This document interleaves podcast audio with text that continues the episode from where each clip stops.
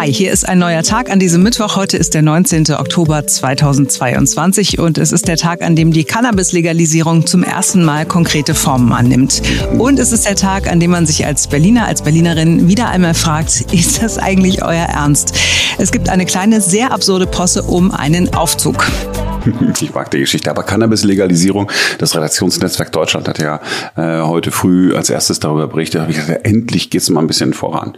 Weil das ist ja irgendwie nichts so passiert, große Reformprojekte. Mhm. Ich weiß noch, wie alle bei Twitter gefeiert haben, ja, Legalisierung und Menschen hatten Tränen in den Augen, dass sie endlich Drogen nehmen konnten und dann ist irgendwie nichts passiert. Und jetzt hat äh, Lauterbach die ersten Eckpunkte, also ich weiß gar nicht, ob er persönlich irgendwer im Ministerium hat was erarbeitet. Ja, irgendeine Arbeitsgruppe hat dann da gesessen und hat gesagt, komm, lass uns die Sachen erstmal aufschreiben. Mal gucken, was draus wird.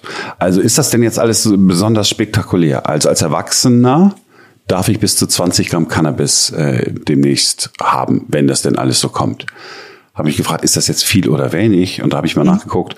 Naja, kommt drauf an, in welchem Bundesland äh, du sonst äh, unterwegs bist. In Nordrhein-Westfalen, Rheinland-Pfalz, Thüringen darfst du 10 Gramm jetzt schon dabei haben oder besitzen. Die Frage ist, wie viel braucht man denn für ein einziges Mal, weißt du?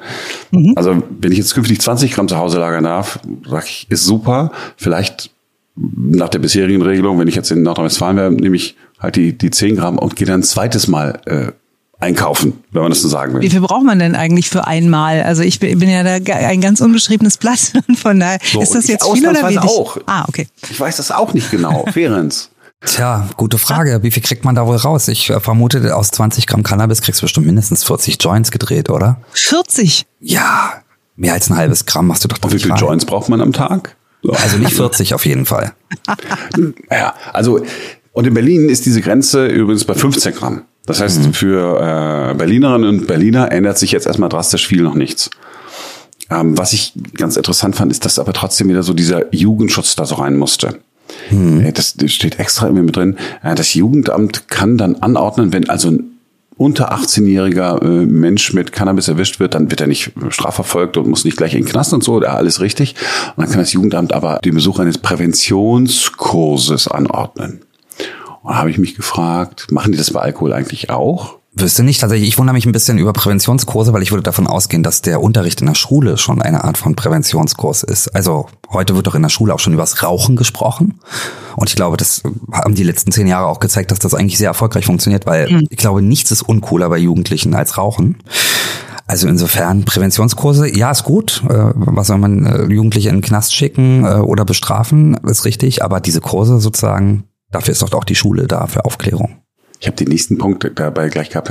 Präventionskurse. Ist das so wie das, was man mit Langzeitarbeitslosen macht? Man steckt die in irgendwelche Fortbildungsmaßnahmen, wo eine ganze Fortbildungsindustrie äh, sich eine goldene Nase verdient, aber die Menschen nichts davon haben. Hab ich gedacht, oh, bestimmt kommen irgendwelche linken Gruppierungen und beantragen dann Präventionskurse anbieten zu können und pro Teilnehmer muss der Staat dann keine Ahnung 380 Euro zahlen und davon macht man dann äh, da haben wir dann zehn Teilnehmer in der Woche sind 3.800 also so das das war so meine meine Befürchtung ansonsten habe ich gedacht das ist mal irgendwie jetzt ein bisschen cooler aber ja irgendwie so richtig konkret ist das für mich jetzt noch nicht irgendwie äh, geworden. Oder habe ich was übersehen? Nö. Ja, zumindest gibt's jetzt Vorschläge, über die man diskutieren kann und dann schaut man mal, ob man das vielleicht mal irgendwann und so weiter. Ne? Also pff, mir persönlich ist es ja total Rille-Pupille, weil äh, ich habe es schon erwähnt, ich rauche nicht, ich rauche auch keine Joints und äh, meine Kinder, also die drei Großen zumindest, die, die Kleine hoffentlich auch nicht, by the way, aber die drei Großen, die eher so in der Zielgruppe werden, die äh,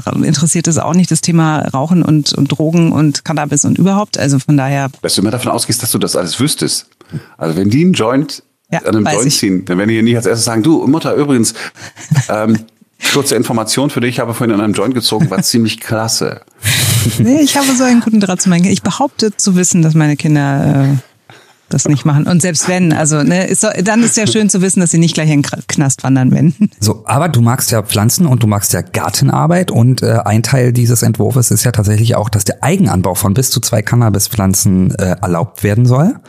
Also immerhin, das, äh, da, da könnte dich das quasi auch interessieren. Ist übrigens aber ein ganz interessanter Punkt, weil das in der Legalisierungsszene äh, tatsächlich eine ganz, ganz große Diskussion war und es ganz große Befürchtungen gab, dass das nicht erlaubt wird. Jetzt scheint es dann offensichtlich zumindest auch erstmal dem Entwurf nach erlaubt zu sein. Das wird viele in dieser Legalisierungsszene, glaube ich, tatsächlich auch befrieden.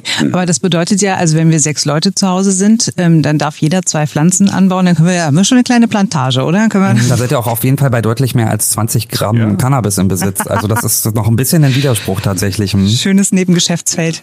Aber es ist jedenfalls soll der Tee sehr beruhigend wirken, ja, Simone. Weil ich so aufgeregt und hyperaktiv bin, meinst du?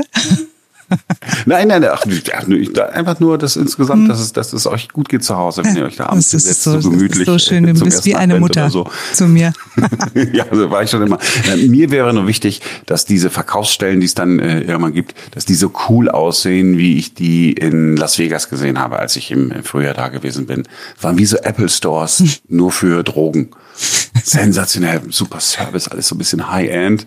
Weißt du, nicht so wie Amsterdamer Coffeeshop, wo man denkt, oh Gott, muss ich an diesen Menschen vorbei oder riecht das schon so? Und die, die Aber dann hat es wenigstens eine alle so. abschreckende Wirkung. Wenn es so ein High-End-Produkt ist, dann geht man da ja wirklich gerne rein. Und dann würde es möglicherweise noch mehr Leute ja dazu Die bringen. bessere Droge ist im Vergleich zum Alkohol.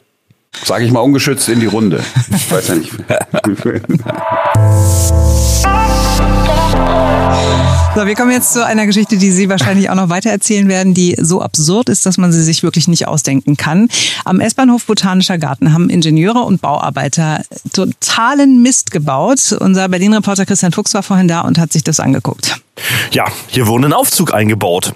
Das klingt ja erstmal schön für so einen Bahnhof, ne? Äh, Das Problem ist nur, der Aufzug wurde zwar eingebaut, allerdings verkehrt rum.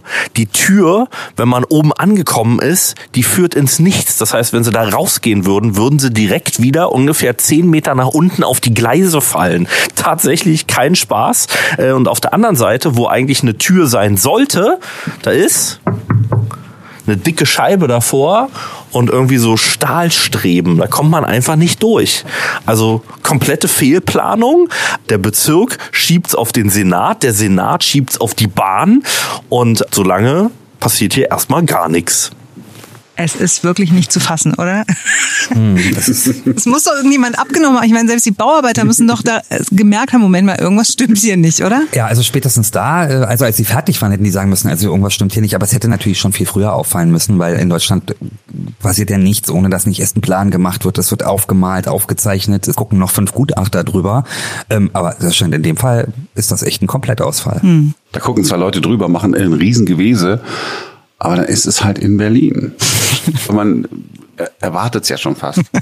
Gut, aber wenigstens ist man sich einig, dass das so nicht bleiben kann. Also diese Baupanne wird behoben. Ähm, Es kann allerdings noch dauern, weil gerade keine Bauarbeiter zu haben sind. Wir werden uns das auf Wiedervorlage legen hier beim Berliner Rundfunk 91 und schauen dann nochmal so in vier Wochen nach, ob da was passiert ist. Ja, Fachkräftemangel. Berlin ist die Erfinderin äh, des Fachkräftemangels. Ich möchte noch mal kurz festhalten, erst waren die falschen Fachkräfte am Start und jetzt sind gar keine Fachkräfte mehr am Start. Ja, man fragt sich, was besser ist.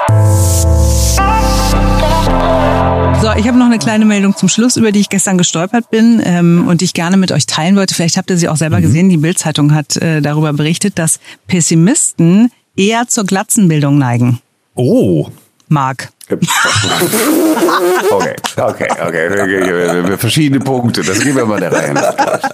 Erstens, es ist keine Glatze, es ist ein sehr, sehr eine Kurzhaarfrisur. Ja, es ist- fällt auch ein bisschen aus. Aber ich bin Pessimist. Ja, es ist, ich habe mich dann ein bisschen mit dieser Studie beschäftigt. Da ist eine japanische Studie, dann stand drin, ist auch schon ein bisschen älter, ja. Und dann Ah, ja. kam es also, es könnte tatsächlich auch umgekehrt sein, ja. Also nicht, dass Pessimisten eher zur Glatzenbildung neigen, sondern dass Glatzenmenschen, Glatzenträger eher zu Pessimismus neigen. Weil wenn du mit Ende 20 irgendwie deine Haare verlierst, dann guckst du vielleicht auch einfach nicht so optimistisch auf den Rest deines Lebens. Super. Und Also zumindest was die Mensch, Rückkehr deiner Haare angeht, bist du natürlich als Glatzenträger auf jeden Fall pessimistisch. Oh Mann, ey. Diese, diese Studien, ja, das, seit ich irgendwie Radio mache oder so, beschäftige mich diese Studien, weil immer irgendwie kommen, kommen die so um die Ecke. Und ich mache es ja jetzt schon relativ lange und es ist einfach so klasse, was erstens alles erforscht wird und man immer denkt, aber gut, die wichtigen Dinge sind immer noch nicht geklärt. Und dann, wenn man sich die Studien anguckt, denkst du, ja Moment, nee, das steht aber so gar nicht. Die haben was ganz anderes untersucht. Das, ach so, hä? Gut, aber es, es, es, hat uns viel Moderationsstoff schon geliefert, so auch heute. Ja, aber, aber dass die Menschen denken, die Menschen da draußen vielleicht sind die genauso bekloppt wie die, die diese Studie machen? I don't know. Aber ich meine, wenn man euch beide anguckt, guck mal, du bist eher so der miese Peter Ferenz, ist ein kleines Sonnenscheinchen und hat noch volles Haupthaar. Naja, Ja, auch nicht mehr so richtig, tatsächlich, muss Also, auch ehrlich sagen. Die Geheimratsecken sind schon relativ groß. Ich meine, ich habe gar kein Problem. Aber ich, ich bin der miese Peter, er ist der Sonnenschein, nur weil er äh, sich die Sachen denkt und nicht, äh, nicht sagt, was ihn an, Genau. äh, interessiert. Nee, aber das ist doch ach, wunderschöner Schluss, Simone. Da gehen wir alle mal in uns. Äh, Ich ja dann auch in mich. Ja, pessimistisch wie ich bin, äh, hoffe ich das Schlechteste. Ja, Aber das trifft dann hoffentlich bald ein. Aber Aber morgen ist wieder ein neuer Tag. genau. Und der wird bestimmt noch schlechter als der heutige.